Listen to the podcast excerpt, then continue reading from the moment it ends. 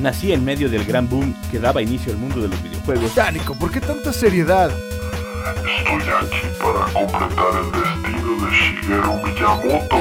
No, no, no, no. A mí ponme la radio. Mi nombre es Daniel Osoya, soy un maestro Pokémon. Ay, no. Edición limitada, cosplay, cartelera, comic store, gadgets, otaku. Bienvenidos a Mundo Geek. Muy buenas tardes, sean bienvenidos todos a su programa Mundo Geek. Hoy 25 de enero les damos la bienvenida eh, a un programa muy especial, un programa que nos tuvimos que esperar eh, varios días, digo, así ha sido casi desde el inicio del año con nuestros temas, porque queremos queríamos darles oportunidad de que estuvieran al tanto eh, en esta ocasión, por ejemplo, del 20 aniversario de Harry Potter y del especial, que tuvieran oportunidad de verlo. Si no lo han visto, déjenme les digo que spoiler alert, porque vamos a estar hablando de lo que nos ha dejado esta franquicia en 20 años de magia y también del especial, del reencuentro, de lo que nos enteramos, de lo que supimos a través de eh, este especial que salió a través de la plataforma HBO.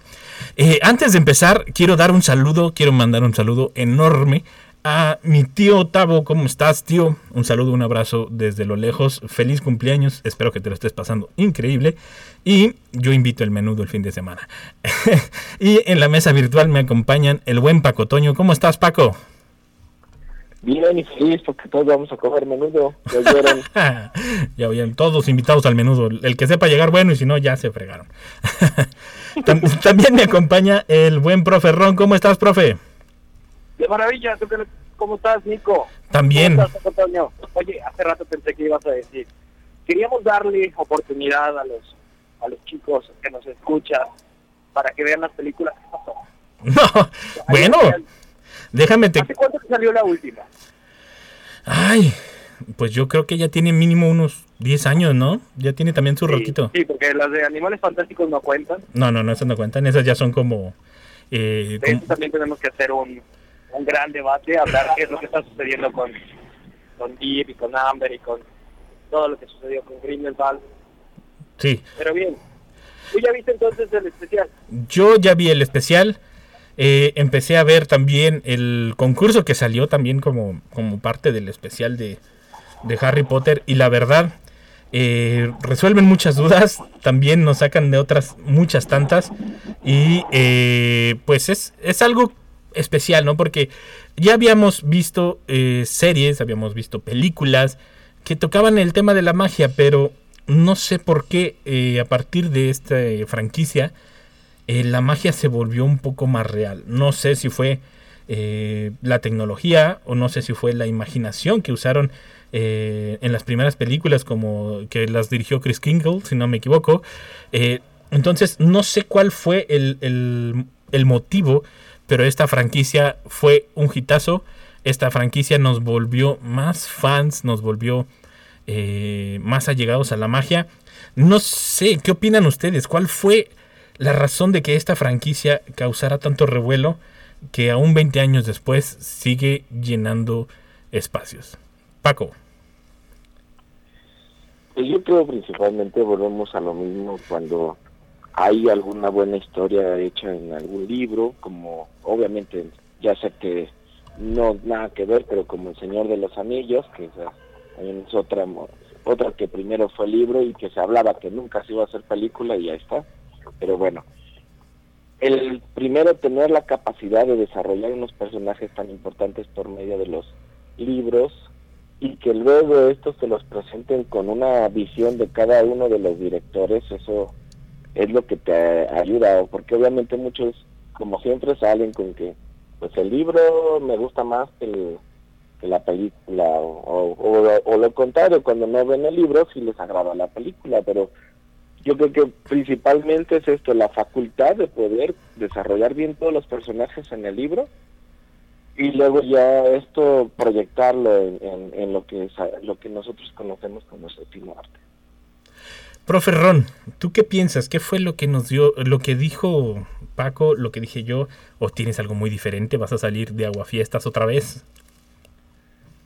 A ver, yo creo que voy a negarlo absolutamente todo. ¿vale? Porque, no lo sé, cuando hace 20 años salí, empiezo a leer Harry Potter, me encantaba. me fascinaba, estaba maravillado con el mundo y con todos los libros y con todo eso. Acabo de verme todas las películas de un tirón, preparándome para este maravilloso programa y ya no me la creo. ¿Vale? Ya todas las cuestiones que vienen en la película y sobre todo acerca de la magia, que me hace que en su momento fue maravilloso porque lograba tomar muchas ideas buenas y juntarlas todas. Entonces era un momento en el cual tiene muchísimo potencial. Venga, esta historia del internado, esta historia del niño del elegido, todo este mundo maravilloso se me hace más interesante que la historia en sí de Harry Potter. En cuanto a la magia, esto no me dejarán mentir, pero ya se ha hecho muchísima literatura acerca de cómo existen sistemas de magia. Sistemas de magia abiertos, sistemas de magia cerrados, unos que tienen una explicación y otros que pueden hacer lo mismo eh, con niveles de poder muy bajos y lo mismo tener unos niveles de poder súper altos. No sé todavía cómo funciona la magia en Harry Potter, ¿vale? Por ejemplo, no sé si se acuerdan del de este hechizo, Expelliarmus. Eh, Este era para desarmar, ¿no? sí. Pero hay una película en la cual, ya no me acuerdo, creo que era la cuarta o quinta, en la cual Dumbledore utiliza Expelliarmus para abrir una puerta, para aventar a un personaje y luego toda la historia que se avientan en el Expelliarmus dentro del duelo que tiene Harry Potter con este Voldemort, que de verdad se va por las ramas y ahí yo siento que tenían muchas cosas por decir que incluso creo que los videojuegos lo lograron hacer un poco mejor. A ver si tenemos oportunidad también para hablar de ellos. Sí, sí, sí. De, de hecho, yo creo que lo que fascinó a la gente, eh, bueno, por lo menos en mi particular opinión, sí fue eso. El, mundo. El- yo también no me siento muy atraído por la historia de, Harry Potter. Ya iba a decir una, una tropelía. Este, pero el, mundo, como la, capacidad que tiene J.K. Rowling. Ay, ya me equivoqué, ¿verdad? la capacidad que tiene de describir eh, este mundo, perdonen ustedes por el tosido, eh, de describir este mundo desde, desde las lágrimas de un fénix, desde el, cómo renace, o sea, es tan detallado que yo creo que es lo que nos atrapa, es esta parte que, que, que te lo puedes imaginar, te lo puedes creer, y la historia, de hecho, es lo que, eh, ¿cómo se llama? Es lo que nos provoca a nosotros, incluso, hacer las comparativas con los libros, ¿no? Que yo sinceramente dejé de leer los libros porque me estaban no me estaban gustando nada las películas cuando me eh, leía la historia en el libro, porque la imaginación pues es es el motor más potente de- del mundo para los gráficos y para eh, los efectos especiales. Entonces a la hora que veía las películas se quedaban muy cortas comparadas con todo lo que yo me imaginé. Eh, y, yo creo que es eso, yo creo que su, su principal motor fue los libros. Así estoy, estoy completamente de acuerdo de que los libros fue el, el motor que impulsó esta gran franquicia. Y que, ojo, eh, eh, la verdad, habría que incluso hacer un análisis por ahí, eh, profe Ron, que tú eres más el- de ese sentido, de eh, un análisis de tesis o algo de cómo promovió la lectura. Porque en ese entonces todos querían leer los libros para anticiparse y saber qué era lo que iba a pasar. ¿O me equivoco, profe Ron? Exactamente, porque, hombre, ¿quién se hubiera imaginado que en una época en la cual estaba la era ya digital naciendo, creciendo, habría filas en las librerías? Y Filas no de la típica persona que va a ir a leer, ¿vale? Sino de niños emocionados por el siguiente libro, comprando no nada más una copia, sino varias, o platicando acerca de un libro en las escuelas. En México, obviamente, eh, todo este proceso llegó pues un poquito más tarde porque teníamos que esperarnos a la traducción.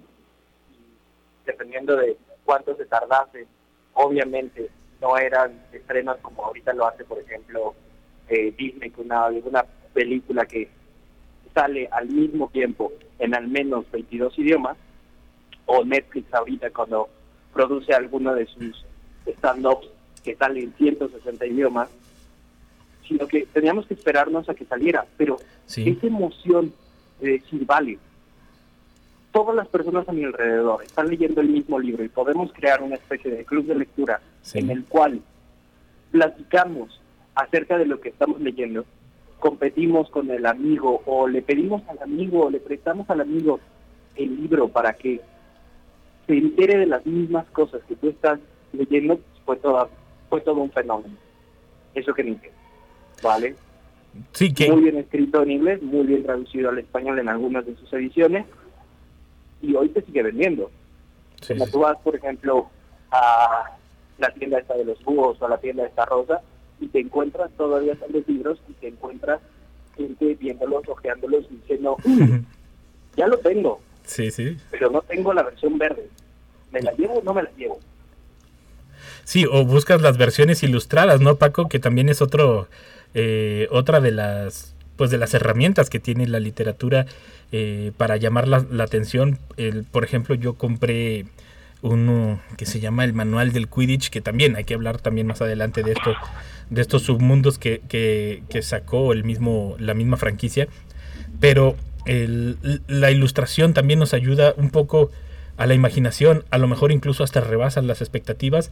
Irónicamente, algo que, que no pasa con las películas, pero eh, eh, incluso, como dice el profe Ron, dices, no tengo este libro ilustrado, o las ilustraciones están bien padres, no sé quién las hizo, o un artista en especial, o, este, eh, o esta edición especial, que es otra herramienta que usó la literatura y que, que entre los jóvenes funciona bastante bien eh, como, como herramienta de promoción del- de la literatura, ¿no, Paco?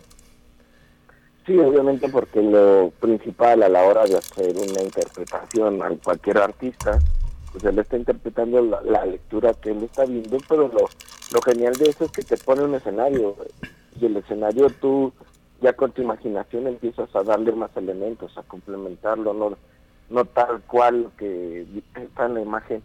Si te pones a analizar cada parte, empiezas a, a notar cada vez más detalles en, en lo que te están queriendo dar en una simple escena o en varias escenas de, de esas ilustraciones.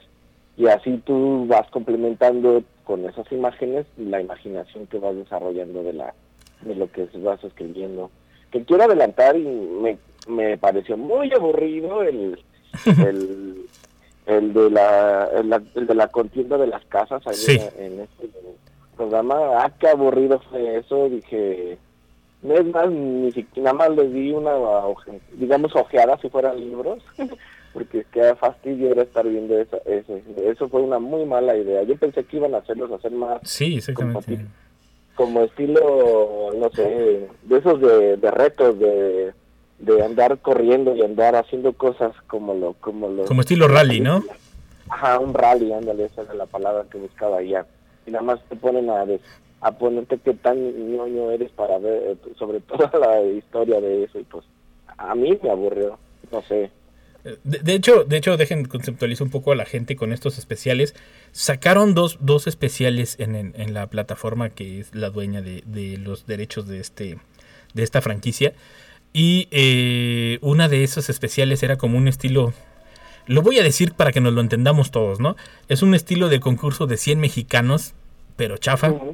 Porque, porque incluso hasta les ayudaban, ¿no? Casi, casi les, les decían eh, cuál era la respuesta. De, de hecho, se me hizo bastante básico. Yo también estoy de acuerdo, no me gustó. Y la otro especial fue, pues, donde reunieron a los protagonistas en los, en los sets originales, eh, revivieron anécdotas y demás, y, y incluso, eh, pues ahora casi museos, ¿no? Porque todavía están conservados ahí, pues, incluso los, los, los duendes que eran como del banco, es que hay unos que, hay unos que eran personas reales y hay otros que eran solo relleno, que eran como marionetas. Este, entonces, eh, eso- ese sí me pareció un poco más interesante. Aunque para los que somos fans, fans, ah, hubo muchas cosas que ya sabíamos. y hubo otras cosas que, que, pues sí, eran bastante interesantes. Pero eh, yo hubiera, el, el del concurso, no sé ustedes, eh, para mí hubiera sido más interesante, muchísimo más interesante, haber hecho un especial donde ponías a competir a los, a los, a los protagonistas, ¿no? Eh, como saber eh, puntos de vista o incluso cómo contestarían como el papel, ¿no? O sea, como el personaje, qué, qué, qué respuestas te darían. Yo siento que sí, esa parte fue, fue un desperdicio, como que quisieron hacer eh, un reality, por decirlo de alguna manera, para ver si les pegaba y ver si lo seguían haciendo, pero la verdad yo creo que, que ahí no, no va a triunfar y no va a sobresalir. Eh, profe Ron, en dentro de tus investigaciones, ¿qué cosas curiosas viste o qué cosas curiosas crees que nos debería develar este especial que tienen en HBO? A ver, pero no estamos hablando del de concurso, estamos hablando No, de... del otro, donde se reunieron los artistas. Primero tengo que hacer una... mm, ¿Cómo se dirá? Una confesión. Eh, ¿A ti te gustó el de concursos? no, no, y luego el otro especial me dormí. sí, O sea, de, de plano, sí está muy largo. Porque, ojo, creo que muchos nos fuimos con la idea y dijimos, ok, van a hacer una cosa nueva, van a Sí. contar una nueva historia, va a haber algo. Y luego cuando dijeron, híjole, es un detrás de cámaras largo o es un, eh, como esto que empezó a salir durante la pandemia, en las cuales juntaban a sí, sí, sí. todos los personajes y hacían reparto, alguna otra pregunta, como lo hicieron, por ejemplo, con El Señor de los Anillos, o lo hicieron con Friends, o lo hicieron, creo que incluso con. Con Volver al Futuro, ¿no? También lo hicieron, creo. Ah, también. Si lo viste. Pero se me hizo lentísimo. Digo, fue muy interesante porque alcanzaste a escuchar voces que normalmente no escuchas, y Ujú. ves a personajes, ves a los actores más que a los personajes. Entonces, si sigues la carrera, por ejemplo, de Bohan Carter o de este director mexicano que dirigió la tercera, Cuarón. pues es muy interesante. Pero, no lo sé, hemos visto ya tantas, o al menos yo he visto tanto ya acerca de lo que había sucedido en los sets, porque obviamente estábamos súper al pendiente de qué era lo que sucedía, que datos así como nuevos, nuevos, nuevos, nuevos, nuevos, nuevos, pues no había muchos. No sé si hubiese ahí algún chisme que hubiesen rescatado del, del especial que ustedes dijeran, ah, mira, esto no lo sabía. Pero muchos eran de estas típicas listas de What's Mojo, en las cuales te decían 20 cosas que no sabías de Harry Potter, Sí, sí, sí, exactamente. una y otra y otra y otra y otra vez. Entonces, siento que quisieron capitalizar un poco en la, en la nostalgia eh, a quien es super fan o a quien le interesa, por ejemplo, la producción de películas. Fue maravilloso, es un, es un material invaluable al que le interesa, por ejemplo, no nada más eh, la historia de Harry Potter, los libros, sino que también le interesa eh, la manufactura de cómo es que se filmó, quiénes fueron los actores, cómo fue el casting, todo esto, pues es excelente. Pero datos así como extras, pues no hubo mucho. Incluso algo que me hubiese gustado observar es efectos especiales. Sí, Siento exactamente. que Harry Potter y todas estas películas y los libros incluso responden mucho a una época en la cual se libera este, este estigma de la de la magia porque ojo estábamos en una sociedad al menos eh, yo me acuerdo que coincidió cuando satanizaron a los Pokémon y satanizaron a Yu-Gi-Oh y satanizaron a todas estas cosas pero nos llevaban a ver una película acerca de magos o de brujas. Exactamente. eso fue como una de las cosas que más me que más me choqueó y en, en especial de este último especial de HBO yo creo que la parte que más me gustó fue escuchar conocer al director este mexicano yo creo que a los productores Sí.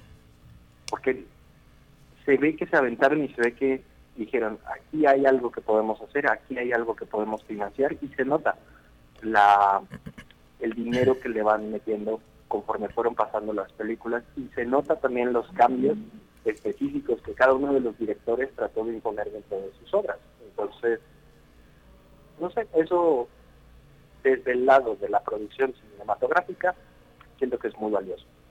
Si no te mola eso y esperabas ver una nueva historia de Harry Potter, pues mejor te lo ahorras. Sí, mejor no lo veas. Paco, adelante. Aquí si tomamos en cuenta, como dice uno de los productores, pues lo aventurados que fueron, está cambiando de director. Sí. Porque... Bueno, que, que el primero no fue porque quisieran, el primero fue porque él dijo ya, hasta aquí. Sí, sí, pero vamos, ahí mismo en el, en el programa dijo que no podía creer que ya lo que lo iba a dejar o algo así, pero obviamente lo estaba Sí, sí. romantizando lo que lo que hizo, pues. Pero el, el decidir cambiar y cambiar y cambiar de director, pues era pues un volado, vamos, si encuentras la fórmula te mantienes, ¿no? Por así decirlo. Sí, como por qué no se quedaron con, con Cuarón, por ejemplo. Así. Cuarón, Sí, sí, sí. Pero, pero, pero yo digo que, que, que, como dice Ron, eso, eso fue como lo que le dio, válgame la redundancia, le dio el toque mágico, ¿no? A la, a la serie, a la saga. Porque yo creo que si no hubiera sido eh, Cuarón, por ejemplo, el que, la, el que tomó eh, la saga, la, la franquicia en ese momento, en el, en el... Fue en el Cáliz de Fuego, si no me- mal me equivoco. eh, el, él, él le dio a ese personaje esa madurez, ese crecimiento. Él fue el que, el que, el que lo volvió, o sea, que él dijo, ya dejó de ser niño. O sea, para mí yo también es como de las, de las películas donde, donde yo distingo que el personaje crece, o sea, que se vuelve adolescente y deja de ser niño y empieza a ver este el, el mundo como es, ¿no? O sea, que no todo es color de rosa, o sea, que, que también puede, puede suceder que, te pasen cosas malas y que hay que afrontarlas, ¿no? Eh, yo creo que esa es una, parte importante de, del, del- de la película y se, me hace genial, o sea, como que fue el, punto de inflexión. Yo siento que ese fue el punto de inflexión. Fue con El prisionero de Azkaban, ya, me- ya lo recordé. Eh, la película que dirigió este Cuarón. Yo siento que esa fue la clave de la franquicia. Porque si se hubieran qued- quedado con Chris Kingle, a pesar de que él fue el que se le ocurrió ir a, convencer a, la escritora de que, de que se hicieran, de que había manera de, sacarle jugo a, a esta franquicia, siento que mm, le hubiera pasado como lo que sucedió con Home Alone o la de Mi Pobre Angelito, como la conocemos aquí en México, que ya la versión 3, 4 y 5 sigue siendo lo mismo, pero eh, con diferente protagonista y que ya la gente ya no lo quiere ver. Siento yo que eso hubiera pasado si se hubiera quedado el mismo director de la, de la 1 y la 2. Pero no sé. Fíjate que, así como dices, yo lo, bueno, yo entre que me agrada y no me agrada la del el prisionero de Azkaban, por, por lo mismo de que le sufre un poco más, ya hay un poco más de, no tan rosa como dices de las dos primeras, porque Sí. las dos primeras parecen mi pequeño pony, para mí. todo arcoíris y cosas así, con los ositos cariñositos. Ajá, Pero sí, ya de la la que a mí ya para mí es más la la 4 donde es el cáliz de fuego. O sea, ahí ahí sí ya veo un ahí sí ya me digamos entre comillas me, me dolió lo que pasó al final, o sea, y ahí sí ya no lo vi como que no se libró tan fácil como otras veces Sí, sí, sí. la situación, o sea, ahí ya me marca a mí, ahora sí ya vamos a, a hablar de cosas serias de la de la película, de la de la historia de Harry Potter.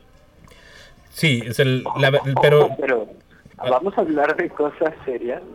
Yo creo que por el, el tono que, que tiene. Obviamente yo supongo que estaban previendo que, que los fans estaban creciendo junto con la saga y entonces tenían que eh, subir su juego. Pero estamos hablando de que eh, el asesino de tus padres está viviendo en la nuca de uno de tus profesores que termina muriendo al final de la película. Esa es la primera. esa es la primera, sí, sí, sí. La segunda, el fantasma de una niña y un monstruo controlando a la hermana de tu mejor amigo. Esa es la segunda. La tercera, tu mascota en realidad es un hombre de mediana edad que vive contigo. Pero es que hay que tener tercera. magia, Ron, hay que tener magia. No, no, claro, pero, pero, por, pero por ejemplo, Ron, a lo que me refiero es que, por ejemplo, la- la uno, el, el final se me hizo tan simplón, o sea, todos los demás, un gran ahí sacrificándose para que avance Harry Potter y, y él nada más lo toca y ya, ya después te dicen que es por un fabuloso encantamiento de amor y bla, bla, bla, pero se me hizo tan insípido esa solución. Y de la dos, también, o sea, yo nunca creí que hubiera, hubiera salido vivo de esa víbora. Sí, sí, Ah, Obvio que la víbora se lo hubiera tragado por donde quisiera. Sí, sí, sí. Yo, yo también creo que no hubiera ganado. No, o sea, porque no tenía ni la experiencia ni nada, o sea, es a lo que me refiero, no, no me parecían creíbles en ese aspecto, que obviamente estamos hablando de fantasía, porque si hablamos de credibilidad, pues nada de eso. Sí, sí, na- nada. Eh, discúlpenme, pero tengo que mandar a corte. El, ya saben que en radio el tiempo es muy cruel. Pero regresando también hay que hablar, digo, hablando de los personajes y todo esto, hay que hablar también de los grandes ausentes de, de- de este homenaje y de los grandes ausentes de la saga que pudieron haber causado eh, pues grandes estragos durante, durante la creación de esta franquicia. Eh, y me refiero a los actores que fallecieron durante las filmaciones eh, y también ya después de haber terminado la saga. En un momento regresamos en Mundo Geek. Oye, en un momento Regresamos.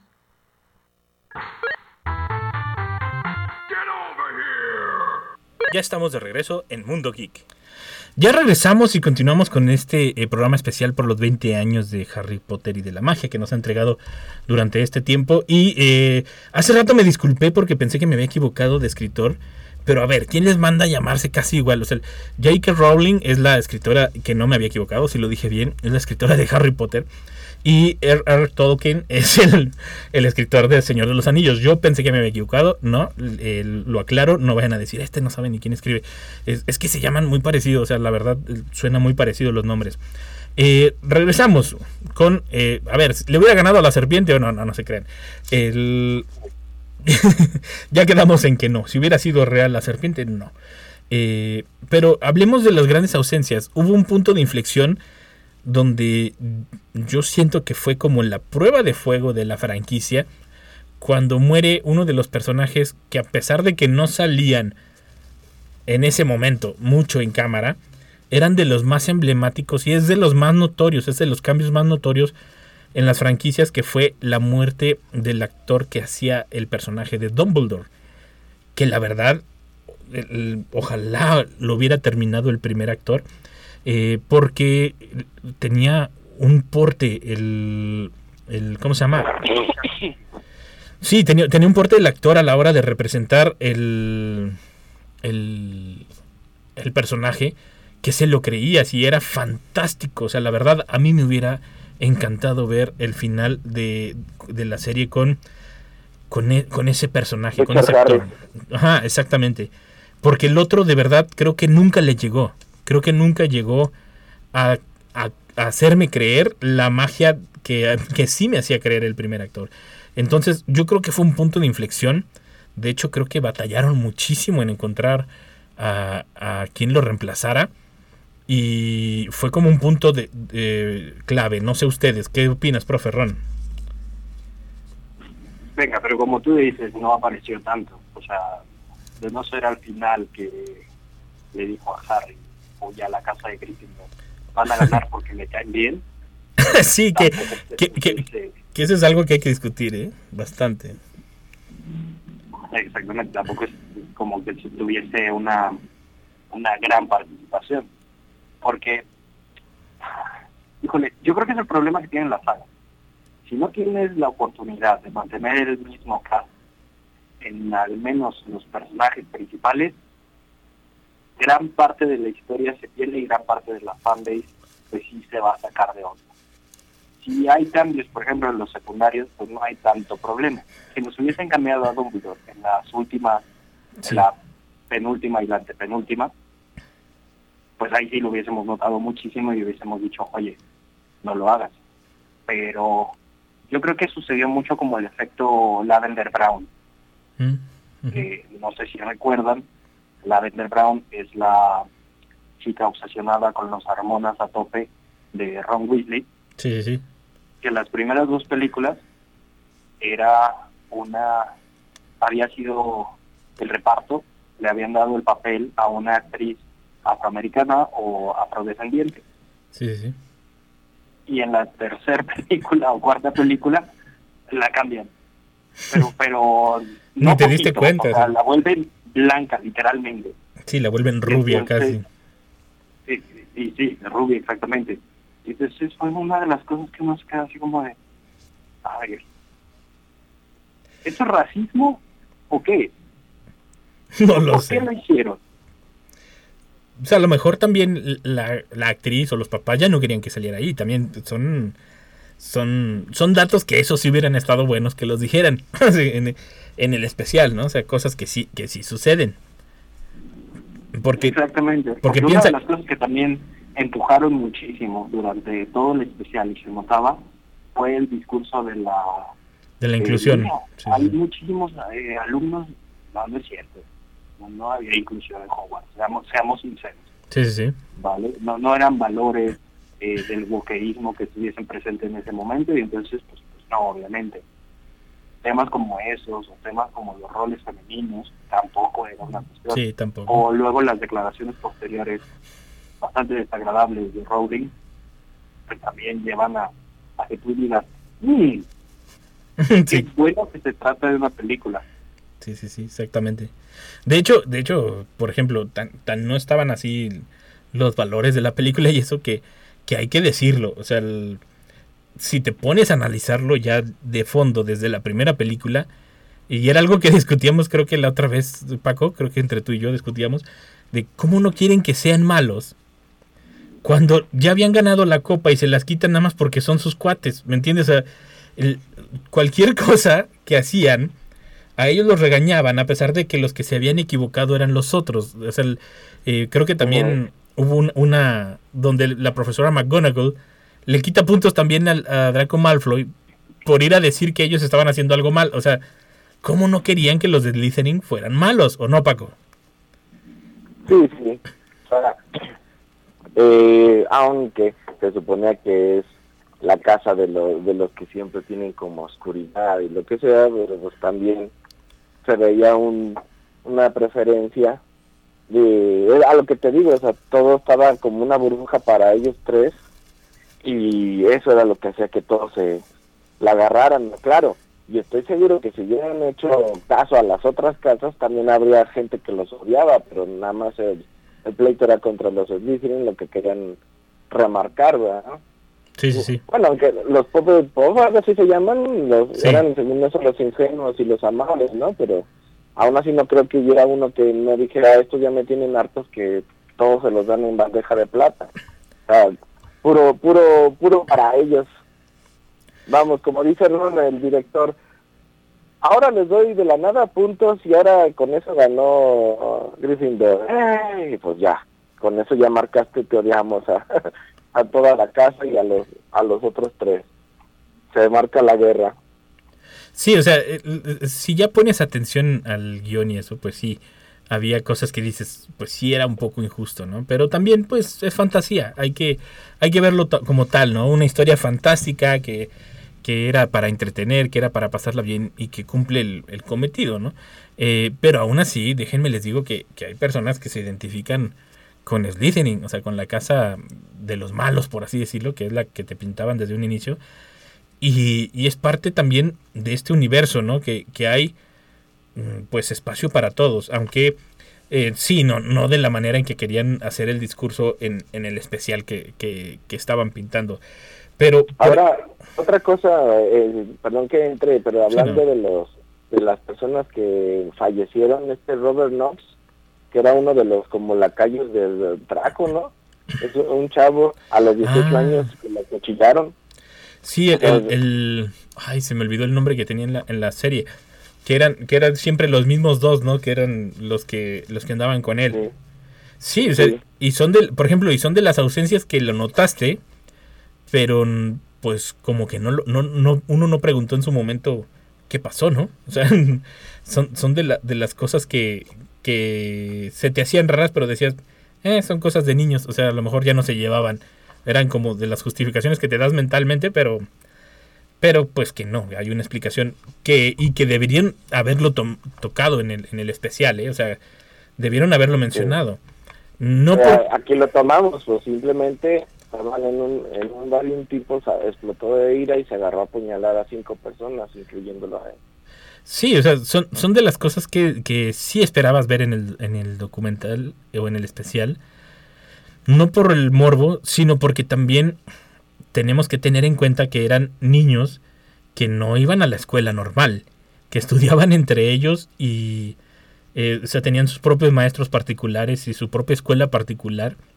Y a fin de cuentas eran sus compañeros y de cierta forma, incluso ellos lo dijeron, somos familia, o sea, crecimos juntos el, o sea, no, no se veían más que con sus propios familiares, ¿me entienden? Y era como explicar esta parte sensible, pues de las cosas que llegan a pasar fuera del, del set de grabación y que afectaban a la película y que pues tenían que sobrellevarlo, o sea, tenían que, que seguir adelante porque pues la vida sigue y el trabajo también, ¿no? Y es de las partes que no nos mostraron, que, que eran estas partes interesantes de, del desarrollo de los personajes, del desarrollo de los actores, que nos hubiera interesado saber en el... eh, Mostrar su humanidad. Sí, nada. ¿no? Y, y, y de voz de ellos, ¿no? O sea, saberlo de voz de ellos. Que yo no sé ustedes, pero yo siento que desperdiciaron el tiempo en cosas que ni al caso. O sea, había, había momentos... Yo siento que incluso lo pudieron haber hecho una serie o una miniserie documental. No sé ustedes. ¿Qué opinas, profe Ron? Porque había cosas que decías, ¿para qué me mencionas esto? Y lo que sí debían ahondar más, pues no, ni siquiera tocaba en el tema. Sí, porque, hombre, eh, recordemos que el autor está viva, entonces cualquier cosa que se diga del universo, este, pues corremos peligro de que nos digan, ¿es canon o no es canon? Entonces tampoco, yo creo que tampoco se puede hacer demasiada cosa. Entonces, yo creo por eso nos aventaron por una miniserie. Que lo hubiesen sacado como capítulo, yo contentísimo. Sí, más, sí. si lo hubiesen subido como especial a YouTube eh, en partes, eh, por ejemplo, cada película o cada tema, maravilloso. Que es lo que hacen muchísimas casas productoras o muchísimas eh, compañías. Por ejemplo, Universal lo llega a hacer, Netflix lo llega a hacer, Disney lo llega a hacer también. Entonces, ha estado excelente. Pero sí, desgraciadamente, yo opino lo mismo. Creo que le dejaron de dar importancia a actores que los marcaron. Entonces, siento que si, si hubiesen terminado con esa nota, viviéndole diciendo, hey, sacamos esto, lo hicimos junto a, a todos, pero la verdad es que llegó un momento en el que me aburrió ver tanto Daniel Radcliffe que incluso parecía en ocasiones que él mismo se sentía incómodo. Sí, sí, sí. Entonces, no lo sé, me esperaba otra cosa, francamente. Por eso no lo pude haber seguido. Eh, lo iba a ver con mi novia y mi novia de plano me dijo, ay no, qué flojera. Dijo yo no le entro. Sí, no, yo dije, "Ay, no, no, ¿por qué?". Pero eh, Pero eh, es que, mejor nos pusimos a ver este, críticas y hoyos en el argumento que tiene Harry Potter. a ver, a ver, adelante. Alguna de las más No, ¿cómo fuertes. Sí, no, hay, hay que arruinarles un poquito el día. No, no, me, me van a cancelar, me van a odiar. Porque, a ver, una, que es una que es una espina que tengo clavada en el talón. La tercera película, la del prisionero de Azkaban, perfectamente la podrían haber quitado porque no aporta nada al argumento principal. Y ojo, es la que más me gusta. Es el típico capítulo que tiene un inicio, tiene un final, que tiene sus propias reglas de cómo funciona y cómo se hace todo, Y muchos giros. exactamente, pero, pero no aporta nada. Por ejemplo, el giratiempo. Sí, ¿Qué caso tiene tener un giratiempo para hacer tareas y no para salvar la vida de las personas? Sí, exactamente. ¿Por qué, por qué no salvaron a Cedric? ¿Por qué no salvaron al profesor Quillen? ¿Por qué no salvaron a, a Dobby? Eh, sí es cierto. Digo, porque di- dirías, a lo mejor no se les ocurrió porque antes no lo tenían, pero cuando ya lo tenían, ¿por qué no lo usaron en el futuro, no? O sea, O usarlo para ver qué pasaba en el futuro. ¿Mm? O no se podía hacia adelante. No, yo creo Por que eso sí. siento que la, la tercera película está desconectada. Es, es un capítulo de otra historia. Sí sale, por ejemplo, este el padrino de Harry Potter, sí sale, hay una historia muy bonita del sombre lobo, etcétera, etcétera. Pero siento que no, o sea, Y ese lobo no me gusta a mí. Parece chacal, no. Pero, pero por ejemplo, o sea, incluso en, la vida amorosa y eso mm, tampoco aporta nada, ni en la vida cotidiana de Harry Potter. Sí, sí tienen razón. Y también es de las que más me gusta. ¿eh? A lo mejor si lo hubieran aventado sola sin, y sin ser parte de una franquicia, pues hubiera estado bien. Pero cuando la avientas como parte de una historia que te debe contar algo, pues lo pudiste haber contado en otra de las películas, ¿no? O sea, en otra de las películas, eh, películas, perdón, pudiste haber contado que, que la rata que tienes desde hace tantos años, pues es uno de los malos, o que tu padrino eh, eh, estaba encarcelado. O sea, sí, sí, sí, se lo pudieron haber ahorrado la película, o sea, eran, eh, no sé, incluso a lo mejor poniéndole atención al libro, hasta el libro quedaba de más, ¿no? Eh, que, que yo creo que a lo mejor sí fue hay que decirlo, porque también los escritores tienen eh, estos vacíos o esta escasez de, de, ¿cómo se dice? De creatividad que pudo haber llegado en ese momento y eso fue lo que se le ocurrió y a lo mejor, pues ya analizándolo después, pues no lleva continuidad con la demás de la historia, ¿no? O sea, sí, no, no lo había reaccionado, vaya que me arruinaste la, la película. perdóname. Yo lo pedí, yo lo pedí, eh, tengo que admitirlo, yo, yo pedí el argumento, ni modo, es, es- es parte de... Pero por ejemplo, a ver, yo fantaseando, eh, ¿qué actores creen que hubieran podido hacer mejor ciertos papeles? Por ejemplo, yo también esto, esto yo sentía que era parte de, a- de lo que debía aparecer en el, en el especial y no apareció yo siento que el personaje que la hizo de Gandalf en Lord of the Rings, en El Señor de los Anillos, hubiera sido un fabuloso Dumbledore. Hubiera sido muchísimo mejor para mí, a mi parecer. Pero eh, ya él, en una entrevista, él cuenta que él no quiso el personaje, no lo aceptó, porque el actor eh, que falleció en algún momento había declarado que a él no le gustaba la forma de actuar de él. O sea, no le gustaba cómo actuaba. Y dice, yo no puedo interpretar el personaje de un actor que no me aprobaba a mí como actor. Entonces, eh, son de las partes que yo digo debían salir en el especial, pero siento que hubieran levantado la franquicia y al personaje muchísimo más. Porque no sé si ustedes se dieron cuenta que a partir de la muerte de Dumbledore, a pesar de que en los libros toma más relevancia Dumbledore y debería aparecer muchísimo más, en las películas lo frenaron, lo censuraron, por decirlo de alguna manera, lo censuraron bastante. Era relleno. Exactamente. No, no sé si ustedes se dieron cuenta, pero era, era bastante censurado el personaje comparado con los libros. ¿O no, Paco? Pues sí, porque obviamente, bueno, al menos a mí sí me pasó que cuando estaba el primer eh, Dumbledore, yo sí noté muy fuerte el, el cambio de personalidad al nuevo que pusieron. Y, y yo creo que eso mismo sintieron los mismos directivos de, o productores y todo, y decidieron no hacerlo notar tanto para que no fuera tan fuerte la crítica que, que pudiera tener el actor, ser comparativo con el otro. A mí me parece así. Ahora, otro que, que obviamente estamos hablando que la escritora pidió que fueran puros gente de británica o inglesa, Sí, sí, sí. los actores, pero alguien que quería ser Harry era Robbie Williams. Pero fíjate que... Imagínate lo que obviamente hubiera sido todo un personaje diferente que interpretándolo él. Sí, yo, yo siento que hubiera caído en la exageración, digo, porque así eran los personajes de él.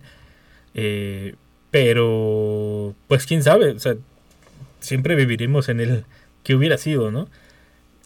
Pe- pero para mí era perfecto el Hadrid eh, que, que estaba interpretando al personaje, porque como que le da, o sea, como que amarra, amarra el, sentir que uno lee en el libro, por lo menos, para mí Profe Ron, ¿tú cuál personaje o cuál actor crees que hubiera interpretado mejor alguno de los personajes de Harry Potter?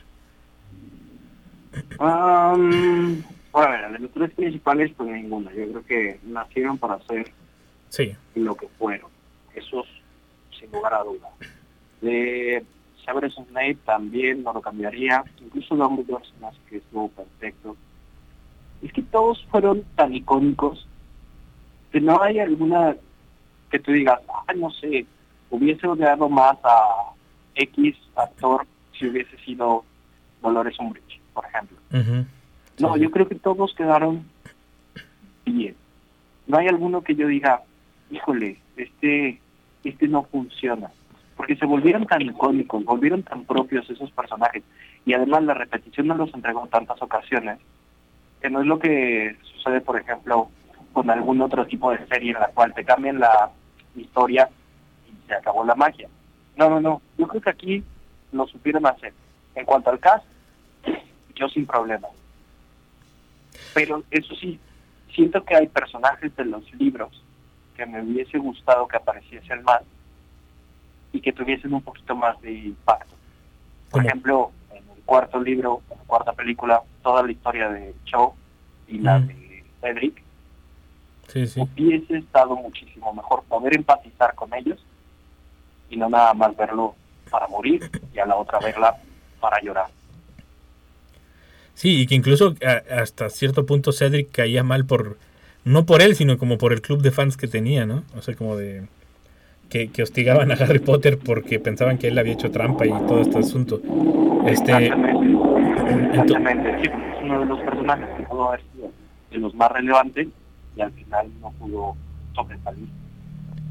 Sí, o sea, hay incluso, pero fíjate que como que es un error de los productores a nivel general, ¿eh? Porque incluso en el especial de los 20 años hubo, o sea, entrevistaban a personajes como el, el actor que le hacía de Neville Longbottom o del Sam, que era el que siempre explotaba cosas, o, ay, el otro chico, no me acuerdo cómo se llamaba su personaje, pero era como de, y luego, o sea, como que los metían a decir un comentario y luego lo sacaban. O sea, nunca, nunca los dejaron terminar como, como una idea o, o su experiencia completa, porque los metían como, como si fueran un relleno entre, entre cambio y cambio de, de, de escenario para, para Hermione, Ron eh, y Harry Potter, o sea, para, para los actores, que, que, que siento que los, los mandaron a hacer relleno realmente. O sea, siento que nunca los mandaron nunca explotaron bien la conversación que tuvieron con ellos. Por eso digo también que debió haber sido una miniserie, eh, como para darles la oportunidad de ellos expresarse también, porque hubo momentos donde, donde, por ejemplo, a los gemelos Weasley, a los actores que interpretan los gemelos Weasley, creo que el único momento donde los dejaron hablar largo y tendido fue cuando describieron que le habían roto las costillas al director. O sea, el- que el director se puso a describir una escena con ellos y, y por accidente le rompió las costillas. Fue el único momento donde les dieron como un pedazo largo y tendido de ellos de platicar su, su anécdota. Y siento que fue porque. Por, por eso, porque daba gracia y aparte porque el director también lo mencionó bastante. Entonces, sí, sí, se me hizo un desperdicio de talento y también se me hizo como de, si nada más vas a poner a los tres principales, pues para qué llamas a los demás, ¿no? O sea, como para qué, o hazles un zoom y es lo mismo. O sea, mm, no, no le encontré sentido a que llevaran a, a los demás, a los actores secundarios, cuando no los explotaron como debían, siento yo. Eh, pero, pues es, no sé si incluso es como parte de, de un error de, de este, pues de estos productores. Eh, ¿Cuánto nos queda, Jonathan? Tres minutitos. Antes de irnos, pues sí, ya me imaginaba, por eso pregunté. Antes de irnos, eh, Paco, ¿qué esperas de la franquicia? Digo, porque ya se viene la última de, de Animales Fantásticos. ¿O qué otro mundo o otra parte de este universo de Harry Potter, de este mundo mágico, te gustaría ver? Pues, ¿por qué no hacer una serie?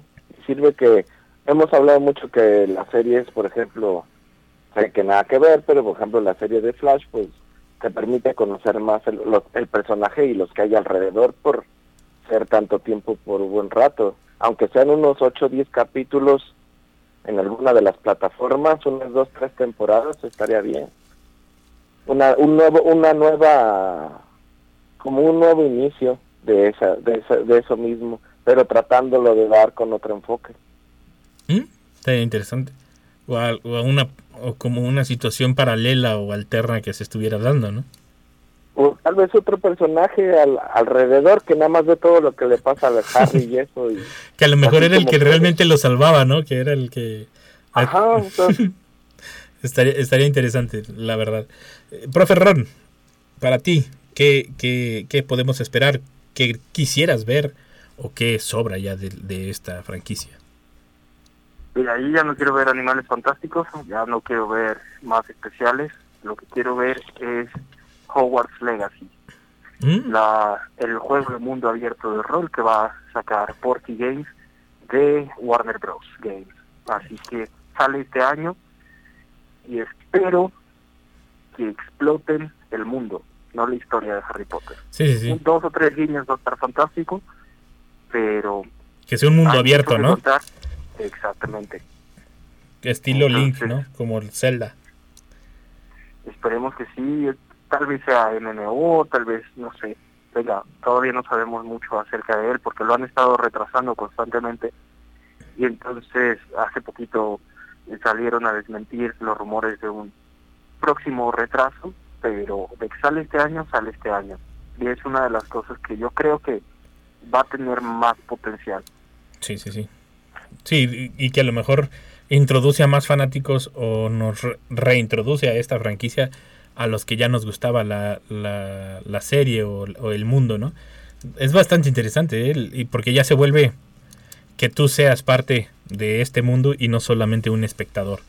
Pues muchísimas gracias por acompañarnos a todos los radioescuchas. Eh, recuerden que estamos todos los martes de 5 a 6 de la tarde a través del 88.5 FM aquí en San Luis Potosí y el 91.9 FM en Matehuala o a través de los podcasts de Spotify, Anchor, Amazon, iTunes y demás. Nos buscan como eh, Mundo Geek, así nos encuentran.